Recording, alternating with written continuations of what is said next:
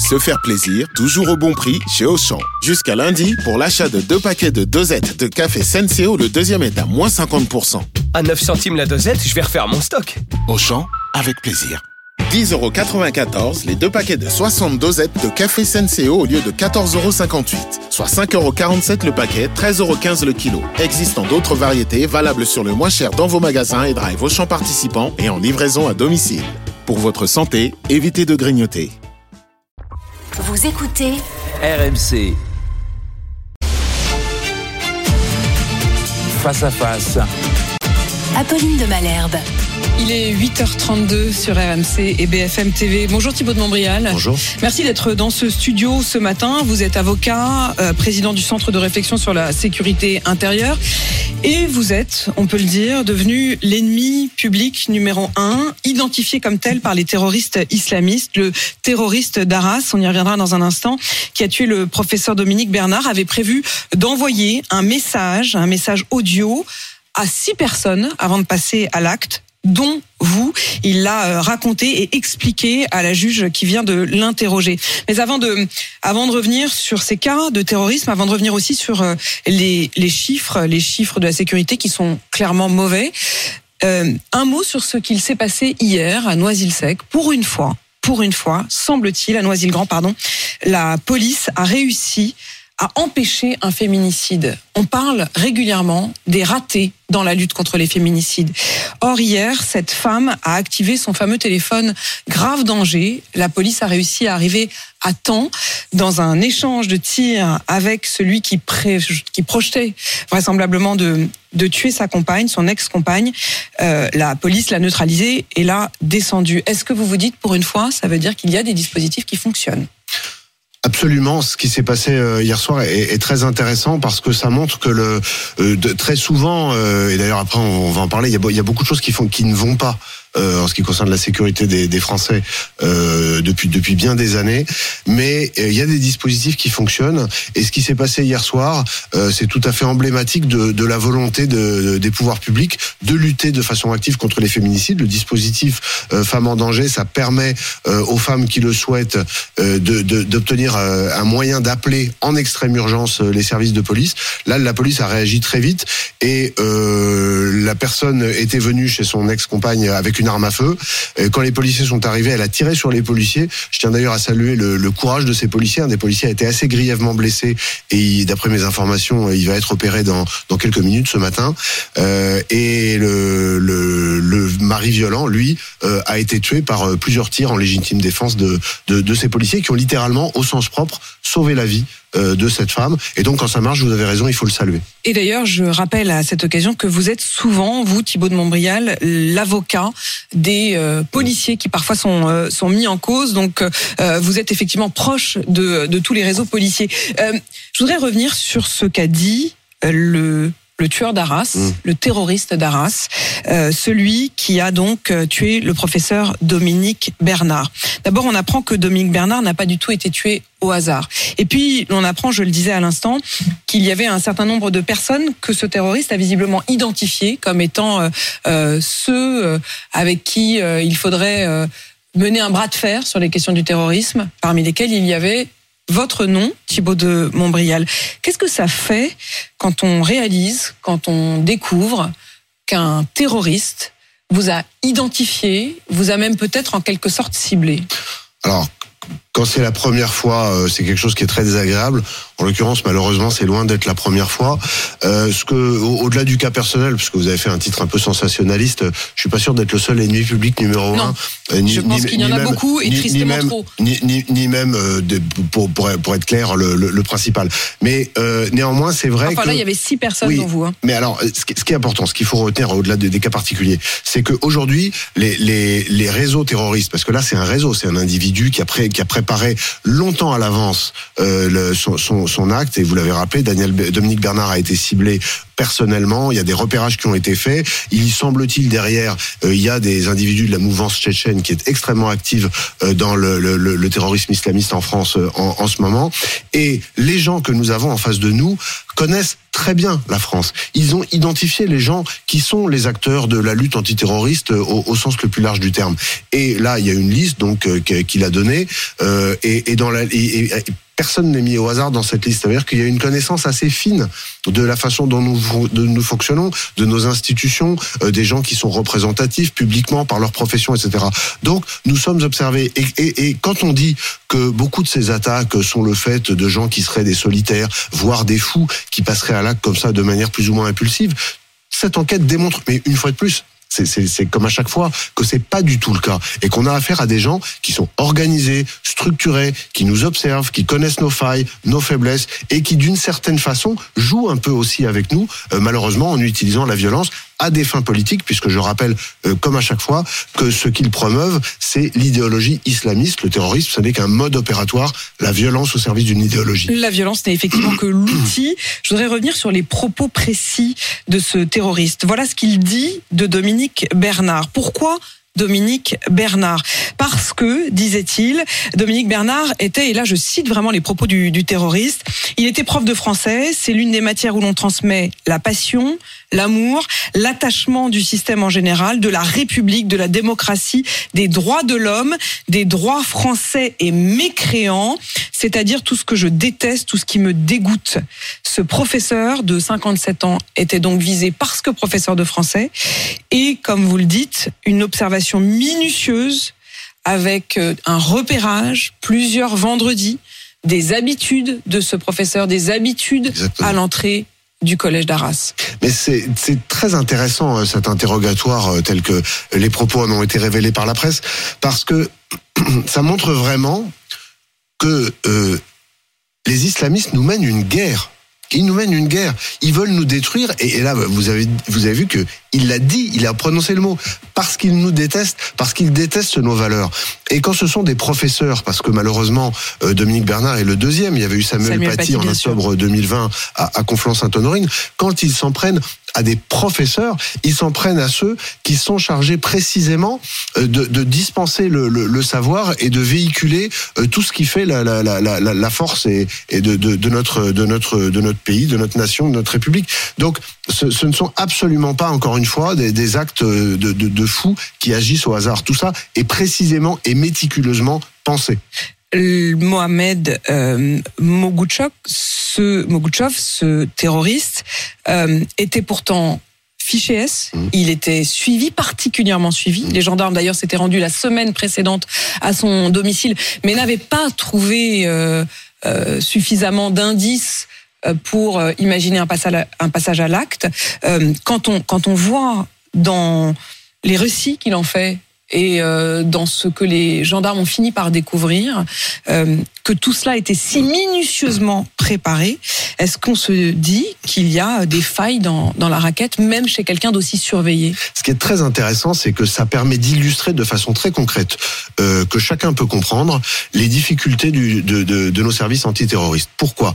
Nous avons des services qui ont été considérablement renforcés depuis 2015. Dès le gouvernement euh, Valls-Cazeneuve, il y a eu un gros effort qui a été fait et qui paye euh, aujourd'hui, puisque les, effectifs ont été considérablement augmentés et leurs moyens aussi. Néanmoins, et c'est ça qu'il faut retenir, et cette affaire l'illustre, nous avons affaire à un nombre de cibles, comme on dit dans, dans, le, milieu du renseignement, c'est-à-dire de gens qui sont dangereux et susceptibles de passer à l'acte, qui dépassent nos capacités, aussi réévaluées est-elle été, de, de les prendre en compte en permanence. Donc comment ça se passe concrètement Que les gens sachent. Oui, et sans, et, racontez-nous au et sans rentrer dans trop de détails. Vous avez euh, très régulièrement des évaluations qui sont faites par les services de renseignement sur les gens les plus dangereux qui sont identifiés.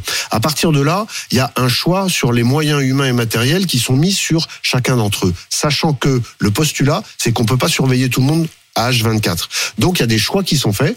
Il y a des pour gens des raisons, pour des raisons d'effectifs, Ah pour des raisons alors- d'interdiction, pour des raisons non, non, légales. Non, non, non. Ah vraiment, là, là, on parle vraiment d'opérationnel. Hum. C'est-à-dire C'est que qu'on n'a pas le temps de. de- c'est de parce que c'est parce que le nombre de gens à surveiller est supérieur aux capacités à la fois humaines, le nombre d'agents, et matériels, les moyens techniques que l'on peut mobiliser. Donc il y a des choix qui sont faits et ces choix sont revus euh, de façon extrêmement régulière et évidemment en cas d'urgence, ils peuvent être mobilisés du jour au lendemain. Euh, quelques- des moyens qui étaient sur un individu A peuvent passer sur un individu B. Mais on ne peut pas surveiller en permanence tous les gens dangereux. Et donc, il y a des surveillances qu'on appelle par sondage. C'est-à-dire qu'on va passer trois ou quatre jours sur un tel, euh, ou une fois par semaine sur un autre, etc. Et donc, effectivement, Et- on peut et- loup- et donc, il y a une part- loupé des moments. Et donc, on peut louper des moments, pas parce qu'on a été mauvais au sens où on n'a pas vu les gens, ce qui peut par ailleurs arriver.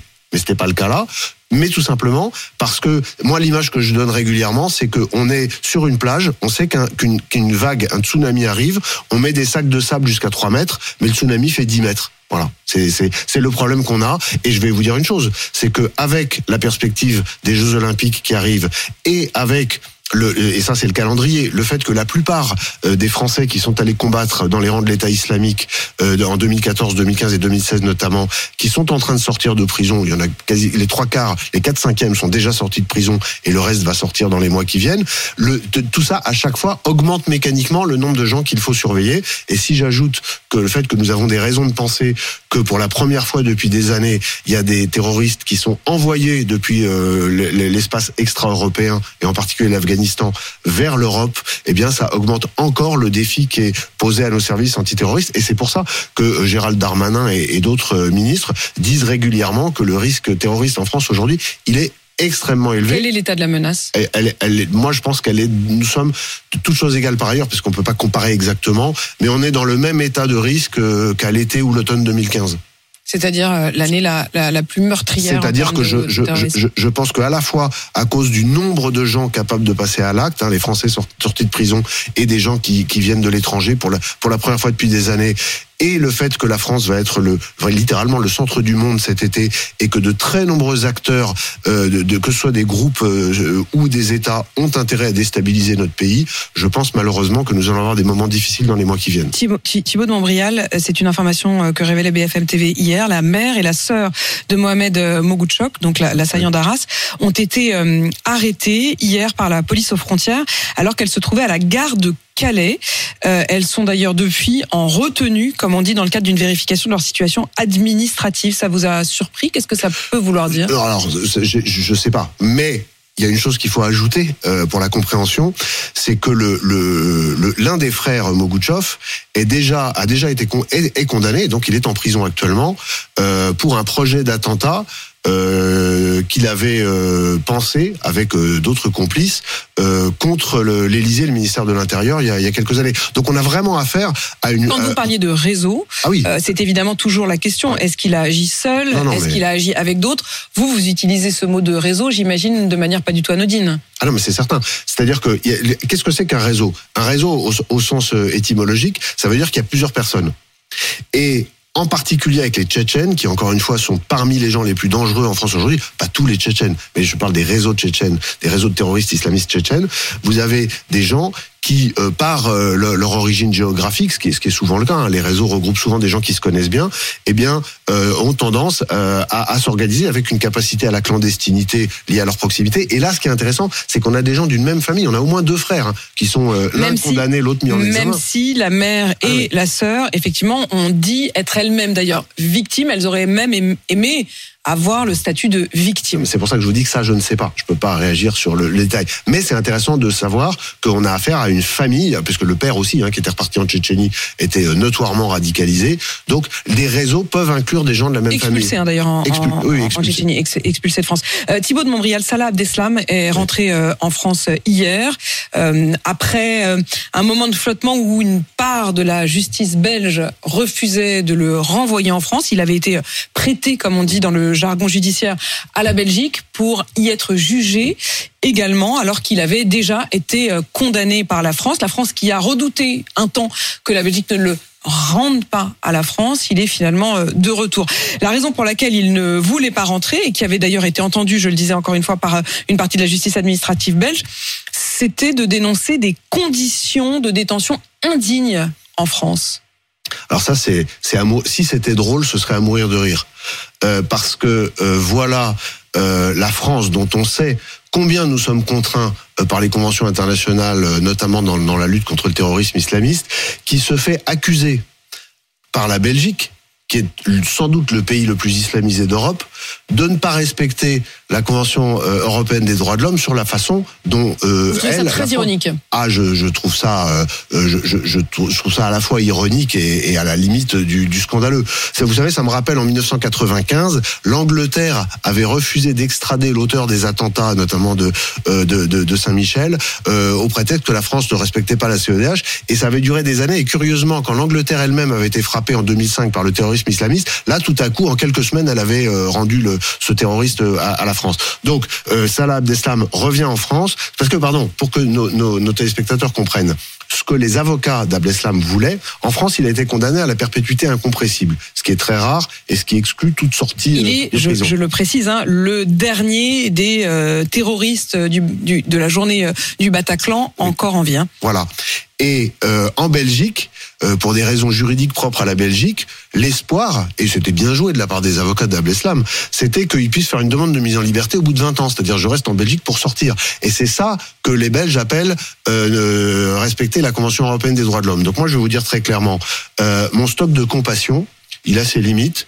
Je travaille depuis des années sur des dossiers euh, de terrorisme islamiste avec des victimes, avec des policiers. J'accompagne avec mon équipe au cabinet des gens qui sont dans des situations épouvantables, des gens qui sont endeuillés, et de voir euh, le, le juridisme. Encore une fois, c'est de bonne guerre. Je le reproche pas euh, à mes confrères qui le font. Ils sont, ils sont dans leur rôle. L'avocate de Salah Abdeslam était d'ailleurs mon invité ce matin sur mais c'est très bien qu'il fasse son métier. Mais par contre, à un moment, euh, et c'est très bien parce que c'est exactement ce qui s'est passé, il faut que les États reprennent en main les questions de souveraineté, à tout point de vue d'ailleurs, mais c'est un autre sujet. Et euh, Salah Abdeslam, il revient en France, il va aller purger euh, sa peine de perpétuité incompressible. Et croyez-moi, il ne fera pleurer personne, et en tout cas pas moi. Thibaut de Montbrial, les chiffres de l'insécurité et de la délinquance ont donc été rendus euh, par le ministère de l'Intérieur. Les homicides plus 5%, les tentatives d'homicide plus 13%, les agressions physiques, coups et blessures volontaires plus 7%, les cambriolages plus 3%, les violences sexuelles plus 8%, dont viol plus 10%, sans parler des vols et violences dans les transports en commun qui euh, sont, là pour le coup, pardon, le seul point sur lequel il y a une baisse, et donc il faut le noter, excusez-moi, vols et violences dans les transports en commun, c'est bien là-dessus que je voulais arriver, moins 10%. En moyenne, c'est le, le seul point vert. Quelle est la lecture que vous en faites? Vous donnez des pourcentages. Les pourcentages, c'est très abstrait. Euh, ce qu'il faut regarder, c'est le nombre de, de, de, de ces. Pour les homicides Pour- notamment, Alors, la barre des 1000 a été franchie, Mais c'est- 1010 homicides. Apolline de Malherbe, c'est même pas comme ça qu'il faut regarder. D'abord, il faut cumuler les homicides et les tentatives, parce qu'un homicide, c'est une tentative qui réussit. Donc, les gens, à partir du moment où il y a une intention homicide et un passage à l'acte, que ce soit les homicides et les tentatives, il faut les prendre ensemble. Et donc si vous rajoutez Et si tentative on- d'homicide et homicide, on en est à 5000. Oui, mais 5000, ça dit rien aux gens. Ce qui dit aux gens, c'est 14 par jour. 14 par jour. Les agressions physiques, les- avec euh, les coups et blessures volontaires, une toutes les trois minutes.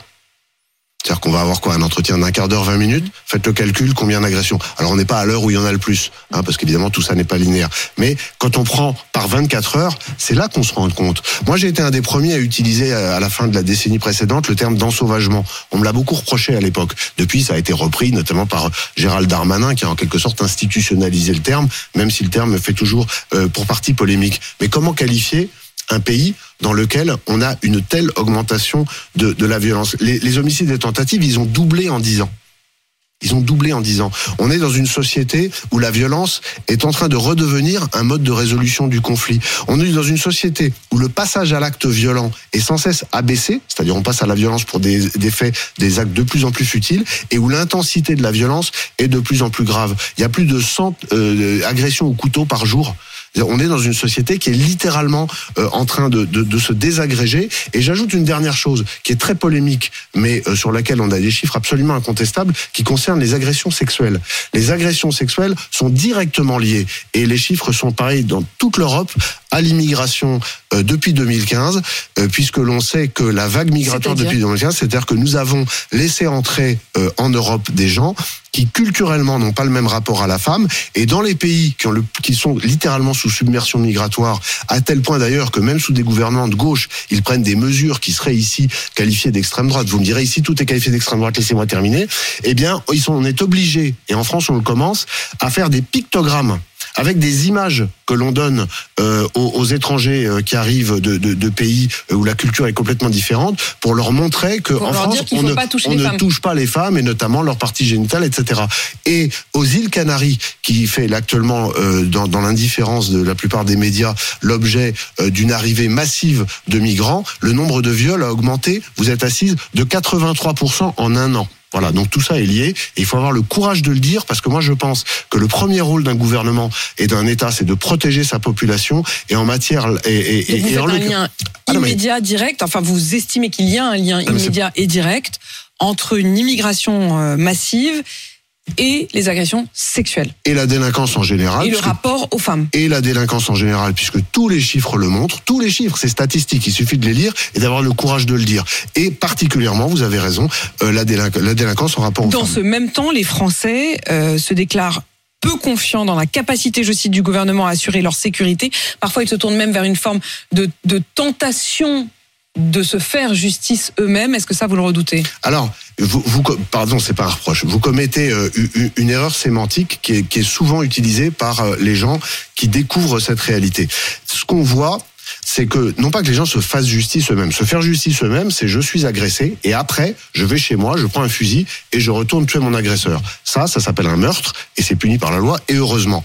Ce qu'on voit et vous faites référence sans doute à un, à un papier du Figaro qui a été publié la semaine dernière, très intéressant sur le sujet. C'est que de plus en plus de gens constatent que euh, l'État n'est plus en mesure aujourd'hui d'être euh, en capacité de réagir s'il leur arrive quelque chose, et donc ils se préparent par tout un tas de Une forme moyens. d'autodéfense. Non, oui, non, mais c'est à se défendre. Je rappelle une chose, c'est que le fait de se défendre dans le temps de la de l'attaque, c'est prévu par la loi, et je vais même plus. C'est ce que On a le droit Cicéron de se défendre sur le moment. sur le moment. Et, et Cicéron, euh, dans, la, dans, dans la Rome antique, euh, disait même que c'est un droit naturel de l'homme. Et d'ailleurs, c'est du bon sens. Le fait de ne pas se laisser faire et d'avoir le droit de se défendre quand quelqu'un vous agresse, heureusement que c'est prévu par la loi. Mais ce qui est intéressant, c'est que de plus en plus de gens se préparent à cette hypothèse. Pourquoi? Parce qu'ils font le constat de ce qu'aujourd'hui, c'est très Parce compliqué. qu'ils font plus Et- confiance, et en effet. Mais ma conclusion, Apolline de Malherbe, c'est que c'est pour éviter que tout ça ne dérive à la sud-américaine en milice de protection, etc., qu'il est impératif que l'État soit fort. Moi, mon message, c'est qu'il faut que l'État soit fort. Et qu'il assume ses responsabilités. Exactement. Thibaut de Montbrial, avocat, président du Centre de réflexion de, sur la sécurité intérieure. Merci d'être venu sur RMC BFM TV 8h53.